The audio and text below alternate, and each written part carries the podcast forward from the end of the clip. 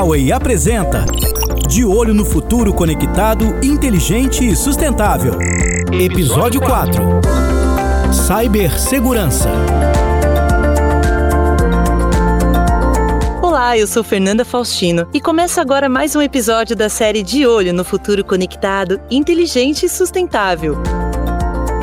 Muito se fala sobre o ransomware, uma ameaça cibernética que está no centro das preocupações. Com o aumento significativo dos ataques nos últimos anos, entender o que está por trás dessa ameaça se tornou fundamental. Mas afinal, o que é o ransomware e como ele funciona? Hoje vamos explorar isso em detalhes, pois a cibersegurança nunca foi tão importante. Para isso, recebo aqui o diretor global de cibersegurança da Huawei, Marcelo Mota. Marcelo, seja bem-vindo. Olá, Fernanda. Prazer estar aqui com vocês hoje.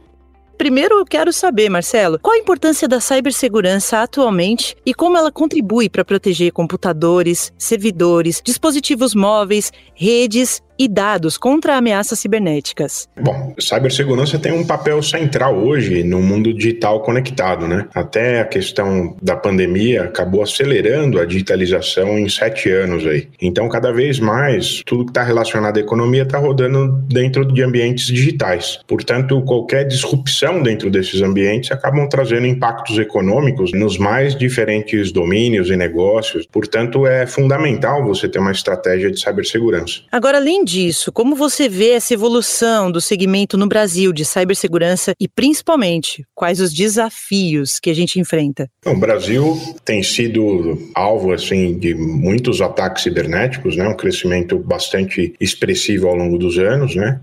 E de tempos em tempos, no nosso dia a dia, a gente tem visto aí muitas empresas impactadas por esses ataques, né? Você falou do ransomware, esse talvez seja hoje o, o principal é, ofensor aí, né? Que acaba realmente trazendo impactos bem negativos para os negócios. Então, assim, os ataques têm crescido, os impactos nós temos visto aí no dia a dia, no dia a dia das empresas que atuam no mercado brasileiro, e falta cultura, falta profissional. Em alguns segmentos, acho que até falta regulação também. Agora, Marcelo, gostaria de saber mais sobre a situação atual.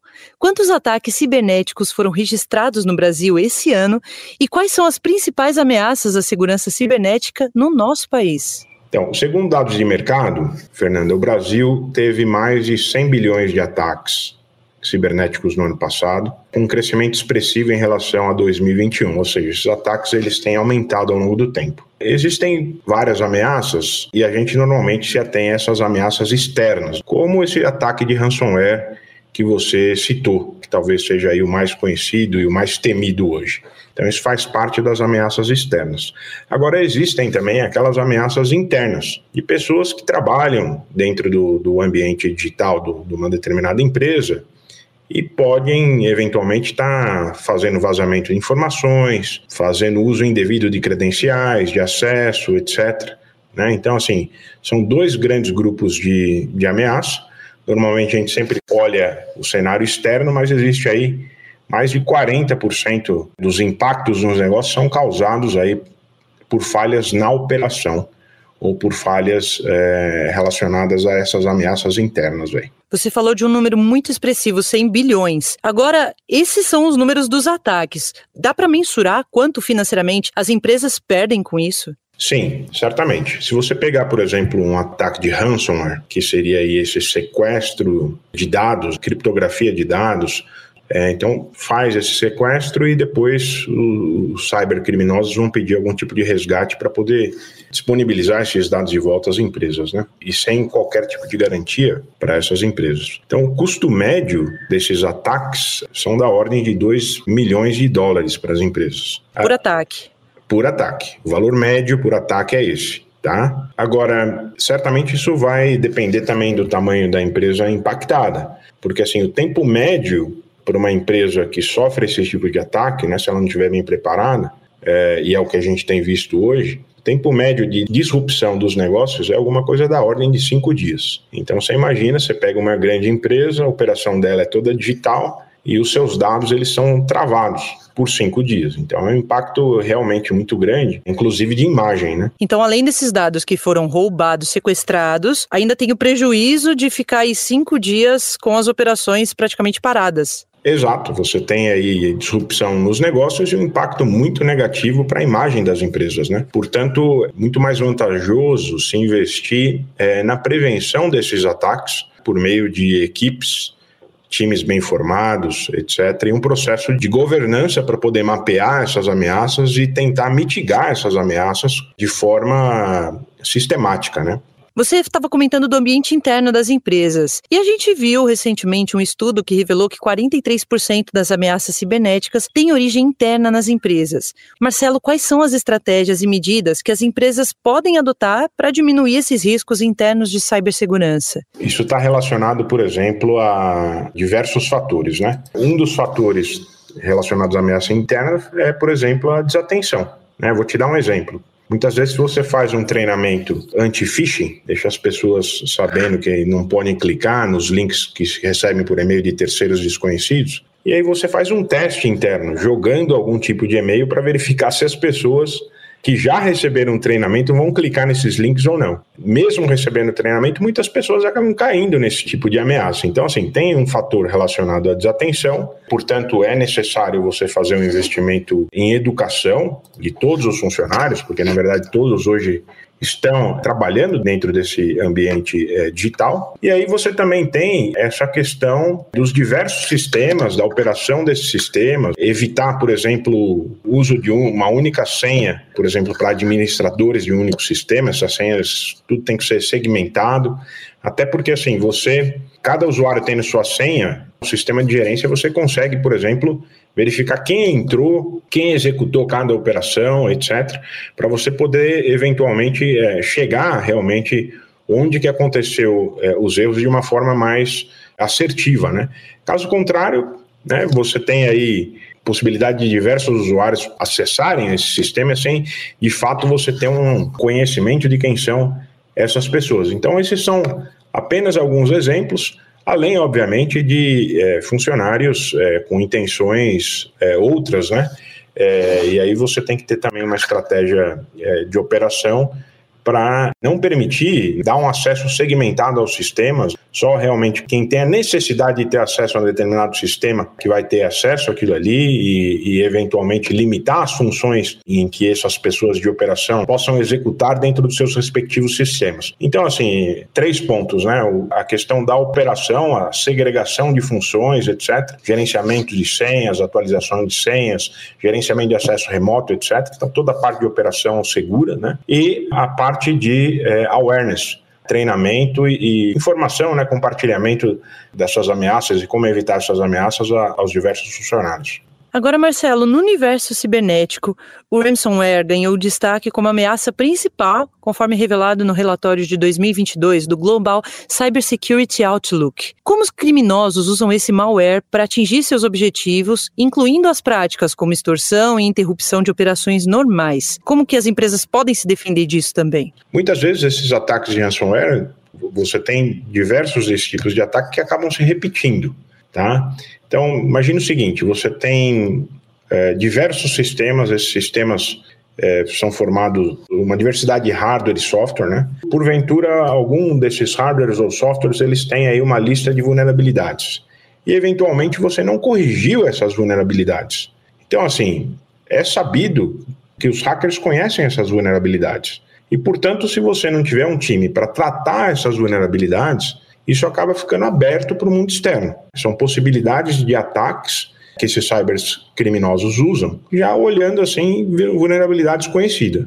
Um exemplo de, de, vulnerabilidade conhecida, e foi uma vulnerabilidade crítica, foi o Log4j. Desculpa o nome técnico, mas é o nome da vulnerabilidade, afetou aí diversos sistemas ao redor do globo, e apesar dela ter sido anunciada há mais de ano, ainda existem sistemas que não foram atualizados para corrigir a falha. Então, assim, de uma forma geral, os hackers eles estão olhando justamente essas vulnerabilidades que já são conhecidas e usando muitas vezes estratégias que já são conhecidas, ataques que foram usados é, no passado e que foram bem sucedidos. E aí, na verdade, o cara fica testando o espaço cibernético e eventualmente é, acaba encontrando, né?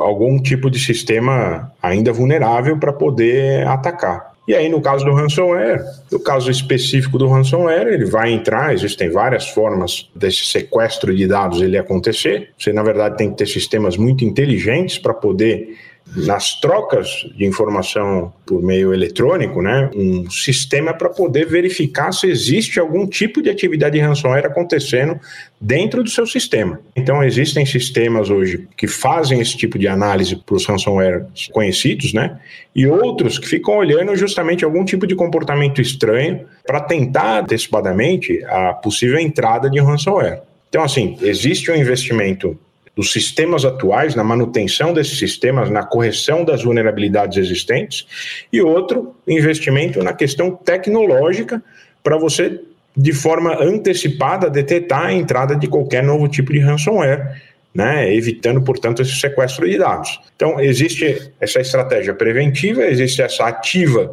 que está toda hora monitorando seus sistemas, e existe uma outra, uma terceira, que é o seguinte: né, se de fato isso tudo falhar, é sempre importante você ter é, backups, né, uma estratégia boa de backups, para evitar de pagar resgate dos, dos dados né, e permitir, vamos dizer assim, uma retomada dos negócios de uma forma mais rápida. Né? Então, prevenir, é, atuar e, eventualmente, ter aí uma estratégia de recuperação de dados caso o pior venha a acontecer. É, fazer todo o plano de se proteger, mas ter também um plano de contingência, né? Se acontecer, eu tenho o plano B. Exato. Isso envolve é, backup dos ambientes de produção, diversas cópias é, de backup, né? E eventualmente até um sistema de disaster recovery, né? É, com cópias de backup, inclusive em localidades geográficas diferentes, eventualmente até backups desconectados dos sistemas atuais, né? É um sistema também que nós é, utilizamos e oferecemos para os nossos clientes, justamente é, para, no pior caso, né, garantir que essa recuperação ela seja rápida e efetiva. Você comentou do ataque Log4j. O que, que é para a gente entender esse ataque? Esse é, é uma biblioteca é, do Apache, que é uma, uma biblioteca open source, né? E que permitia é, que hackers tivessem acesso a sistemas é, e injetassem comandos de forma é, remotamente. Então, uma forma de invasão que permitia que um terceiro injetasse comandos, né? É, em outros sistemas. Portanto, é uma vulnerabilidade muito crítica, pelo fato do software ele estar tá sendo usado por diversas aplicações, né? É, isso afetou diversos sistemas. Então, no nosso caso, nós temos aí todo um time focado na análise dessas vulnerabilidades de terceiros, que eventualmente nossos produtos, eles usam sistemas e softwares de terceiros também. Então você tem que olhar se essa vulnerabilidade de terceiro afetou os seus produtos. E uma vez que afetou os seus produtos, você tem que corrigir isso e informar os seus clientes que adquiriram seus produtos, né, que façam algum tipo de upgrade de software é, resolvendo é, essa questão da vulnerabilidade. No nosso caso, nós temos esse time estabelecido, é um time que em 24 horas recebeu essa informação, analisou toda a linha de produtos né, para ver quais os produtos potenciais afetados. Nós temos uma linha de produtos gigantesca, a gente opera no mundo todo e com seis unidades de negócio. E é, tivemos aí alguma coisa da ordem de 70 dos nossos produtos afetados. Portanto, já nas primeiras 48 horas comunicamos os clientes que foram afetados e começamos a partir do desenvolvimento de softwares é, para fornecer esses novos softwares aos clientes para que eles pudessem resolver e mitigar essa vulnerabilidade. Então, assim, esse é um trabalho gigantesco, considerando a quantidade de, de países é, em que atuamos, são mais de 170 países, né? Mas é um trabalho é, extremamente necessário. E certamente muitas empresas no mercado não têm esse tipo de sistema, né, para garantir que os clientes sejam informados corretamente. E é por isso que hoje, mais de ano aí, existem várias empresas, né, ainda e vários sistemas ainda afetados por esse tipo de vulnerabilidade. Agora, diante dessa preocupação aí de 50% dos executivos do setor de tecnologia da informação e comunicação, por que, que o ransomware se tornou uma ameaça tão significativa no panorama de cibersegurança, Marcelo? Principalmente pelo impacto. Você imagina o seguinte: você está num país em que não existe essa cultura, a gente está numa época assim do pós-Covid, em que tudo mais rapidamente migrou para o universo digital. A digitalização ela se acelerou pelo fato de você não ter cultura. Vários desses sistemas, sistemas legados ou mesmo os novos sistemas, né? Eles têm uma série de vulnerabilidades ali apresentadas. Muitas vezes não se tem um time de governança para mapear e corrigir essas falhas. Portanto, esses sistemas eles ficam abertos. E a forma mais fácil dos hackers acabarem extorquindo os, os terceiros é justamente sequestrando esses dados, criptografando tudo, é, parando os negócios, e aí as empresas ficam numa situação muito complicada, né? Porque pode perder toda essa base de dados, quanto tempo para recuperar isso, se não tiver uma estratégia de backup colocada, etc. Né? Então, assim, é, é, é, o ransomware ele é temido justamente por isso, né? É, dos impactos que podem trazer nos negócios. E assim, é o por, por que, que é o mais conhecido? É, é, justamente porque essa cultura ela não existe nem aqui e em diversos outros lugares. Várias grandes empresas, né, não quero citar nomes, mas se a gente for fazer um, uma busca rápida aqui, a gente vai ver vários sistemas, várias grandes empresas que foram afetadas por isso, inclusive governos, né? Então, daí a necessidade de, um, se trabalhar a questão da capacitação profissional, Dois, estabelecer esses times, qualificar esses times e investir em sistemas também é, para prevenir. Né? Quais são as formas que os cybercriminosos usam para fazer com que o ransomware chegue nas empresas? Bom, você deu um exemplo, né? Qualquer tipo de comunicação com meio externo, é, você pode estar, tá, vamos dizer assim, aberto a qualquer tipo de risco desse tipo. Então é preciso você ter sistemas para tentar é, olhar isso, né, e eliminar isso logo na entrada. Então, é, essa é uma estratégia. Ou seja, todo esse conjunto, esse aparato tecnológico, né, para blindar essas portas de comunicação com o mundo externo, é importante você que você tenha sistemas para poder fazer isso. E aí, até, por exemplo, um pendrive que você possa eventualmente trazer para dentro da empresa, etc e ali você vai estar tá tendo acesso a, a dados e, e, no conjunto desses dados eventualmente pode ter algum vírus, alguma outra coisa assim penetrando externamente seus sistemas. Então, a gente tem uma política desse tipo bem estabelecida internamente, por exemplo, né?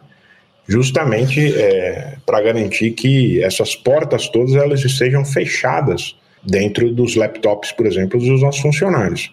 Ao mesmo tempo, quando a gente vai prestar suporte ao cliente, você imagina, você vai num cliente, existe um equipamento de telecomunicações lá, você vai conectar o seu laptop a esse sistema e eventualmente o seu laptop pode estar levando um vírus para sistemas de terceiros. Então você tem que ter o quê?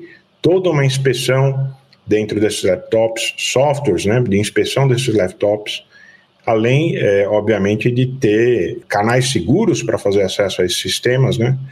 e também, no nosso caso, aí, até a verificação da qualificação dos nossos profissionais quando estão fazendo prestação de serviços aos nossos clientes. Mas você vê, no nosso caso, o nosso core business é telecomunicações, né? É, e, e, é um sistema crítico. Então a gente tem todo esse sistema de governança interno, né? Para oferecer o máximo possível de segurança dentro das nossas operações também. Então essas práticas hoje, né? São práticas que a gente tem tentado disseminar juntamente aos nossos clientes, né, nas mais diversas áreas é, que temos, compartilhando, portanto, também essa nossa experiência para ajudá-los aí nesse desafio, né? Com certeza, e isso é muito importante.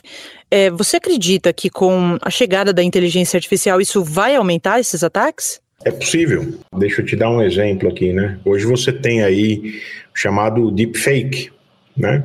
Portanto, você pode por meio de amostras de voz, simular né, voz de, de terceiros ou faces de terceiros. Portanto, é, todos esses sistemas, é importante a gente estar tá atento a essas novas tecnologias, a forma como a gente está usando para poder autenticar os usuários, etc. Mas, assim, esses sistemas de inteligência artificial, é, essas novas formas de gerar conteúdo digital, né, elas podem ser usadas nas mais diversas estratégias por cybercriminosos. Né? Agora, dado o aumento constante de ataques ransomware e as projeções de danos relacionados ao crime cibernético atingindo mais de 10 trilhões de dólares anuais até 2025, como as organizações especialistas em cibersegurança podem fortalecer suas defesas no ambiente online diante desse risco crescente? Eu acho que o primeiro passo é você enxergar que isso é um investimento né? melhor prevenir do que remediar, criar um time dedicado a olhar as ameaças, né? fazer investimentos para mitigar antecipadamente as ameaças, é, investir em sistemas eletrônicos para poder proteger o seu ambiente é, digital, tá legal? E depois essa parte toda de capacitação das pessoas, né? Porque Vou te dar um exemplo. Se você pegar, por exemplo, Lei Geral de Proteção de Dados, muitas vezes você vai lá, bota todo um sistema, você tem aí todos esses controles de cibersegurança, sistemas bem postos, etc. Mas quem garante que um funcionário não vai pegar os dados privados né, em posse da empresa e não vai enviar esses dados privados de forma aberta por e-mail externamente? Né? No caso, é, são dados privados de funcionários ou de terceiros, etc e que assim é um usuário que tem acesso ao sistema, está tudo dentro dos conformes, mas ele vazou dados privados cujo controlador é a empresa, portanto não está é, acontecendo de forma adequada de acordo com o que reza a lei geral de proteção de dados e a empresa ela é culpada disso. Então não só a parte dos times, né, da, da organização, dos sistemas, mas também das pessoas e dos processos. Isso é muito importante ter. Agora falando um pouco mais da Huawei, a busca por um sistema global de garantia de segurança cibernética e proteção de privacidade, ela é uma prioridade para muitas empresas. Você pode compartilhar mais um pouco a fundo com a gente quais são as principais estratégias e as melhores práticas que a Huawei tem adotado nesse esforço, considerando a conformidade com as leis locais e disposições internacionais? Certamente, isso é a Huawei é a empresa mais testada do mundo até em função das acusações e do ambiente geopolítico, né? Como todos é, sabemos. Então, é, fico muito feliz de verificar como a gente tem lidado com esse problema e os investimentos sólidos que temos feito.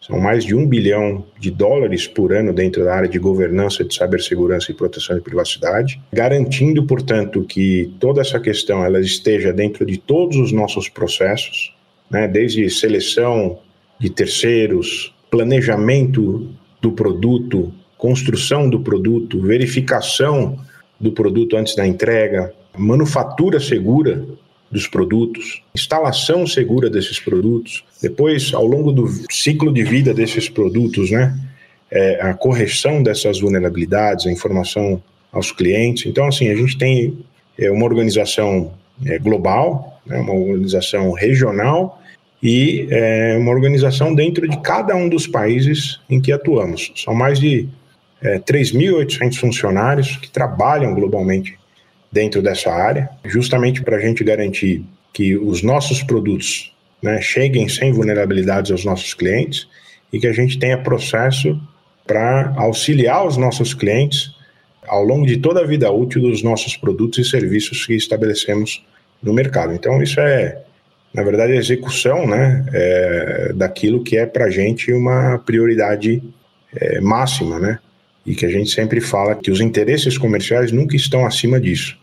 Então, o fundamento é justamente a parte de cibersegurança e proteção é, de privacidade acima desses interesses comerciais, né, para garantir realmente que a gente ofereça né, aquilo que seja melhor, mas também é melhor do ponto de vista de cibersegurança e privacidade. E como que a colaboração é, com governos, clientes e parceiros do setor, ela contribui para o enfrentamento desses desafios de segurança cibernética e de privacidade, Marcelo? Então, Fernanda, imagina, eu ofereço produtos e serviços em diversas áreas: telecomunicações, sistemas de comunicação para empresas e governos, é, sistemas de computação na nuvem, sistemas de geração e gerenciamento é, de energia, né?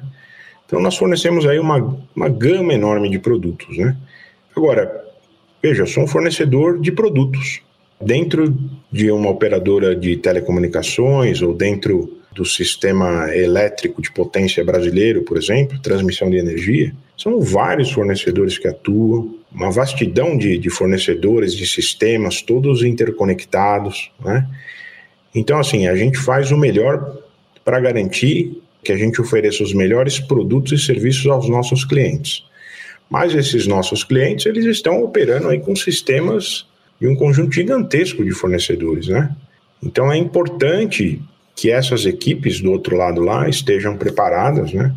Estejam, é, vamos dizer, estabelecidas e preparadas para lidar com o problema de uma forma geral.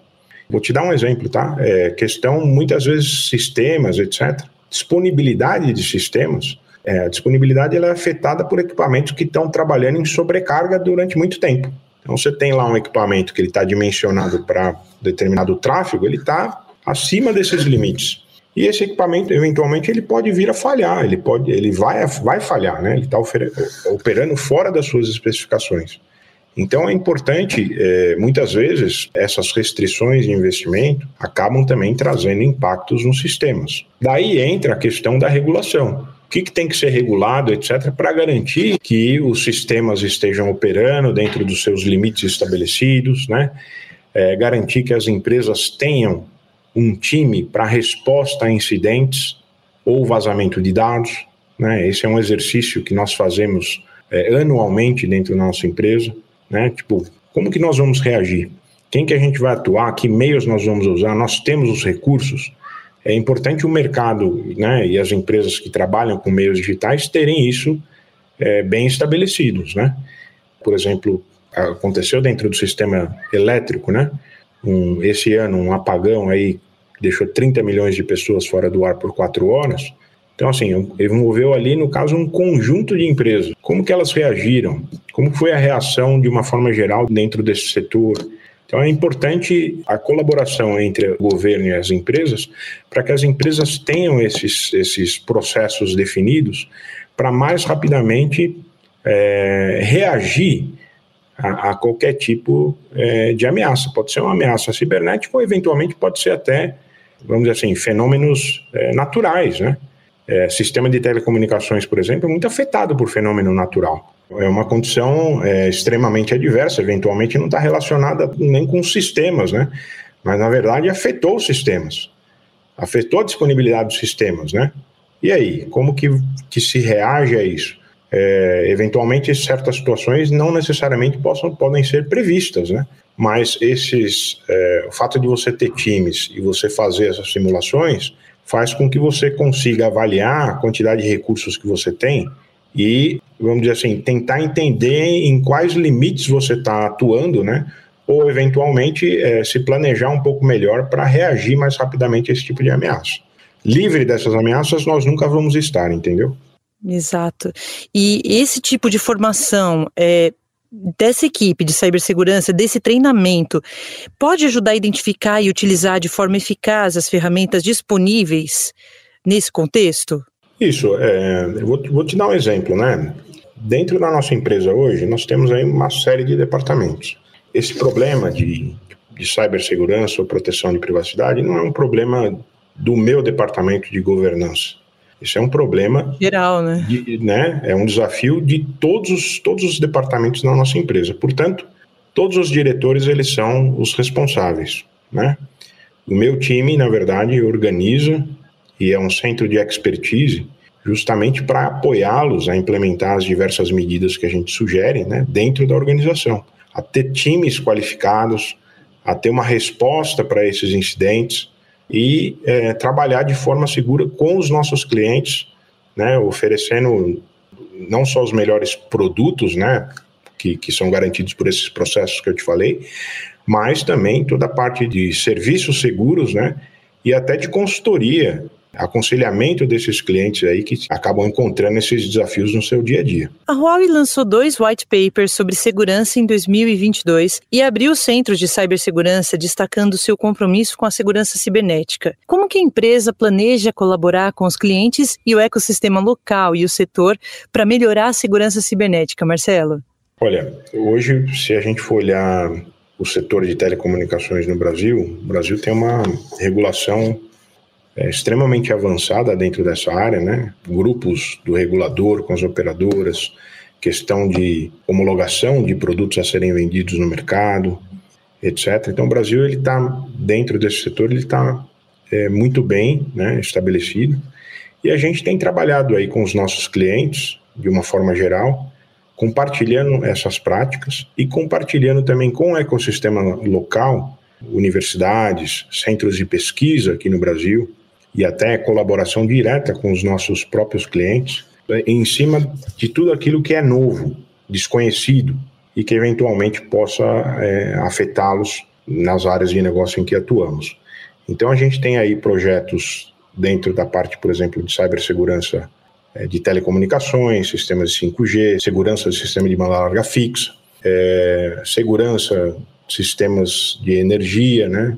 É, toda a parte de comunicação dos sistemas de suporte a, a redes elétricas, a, a é, sistemas de cibersegurança dentro de computação, sistemas de computação na nuvem.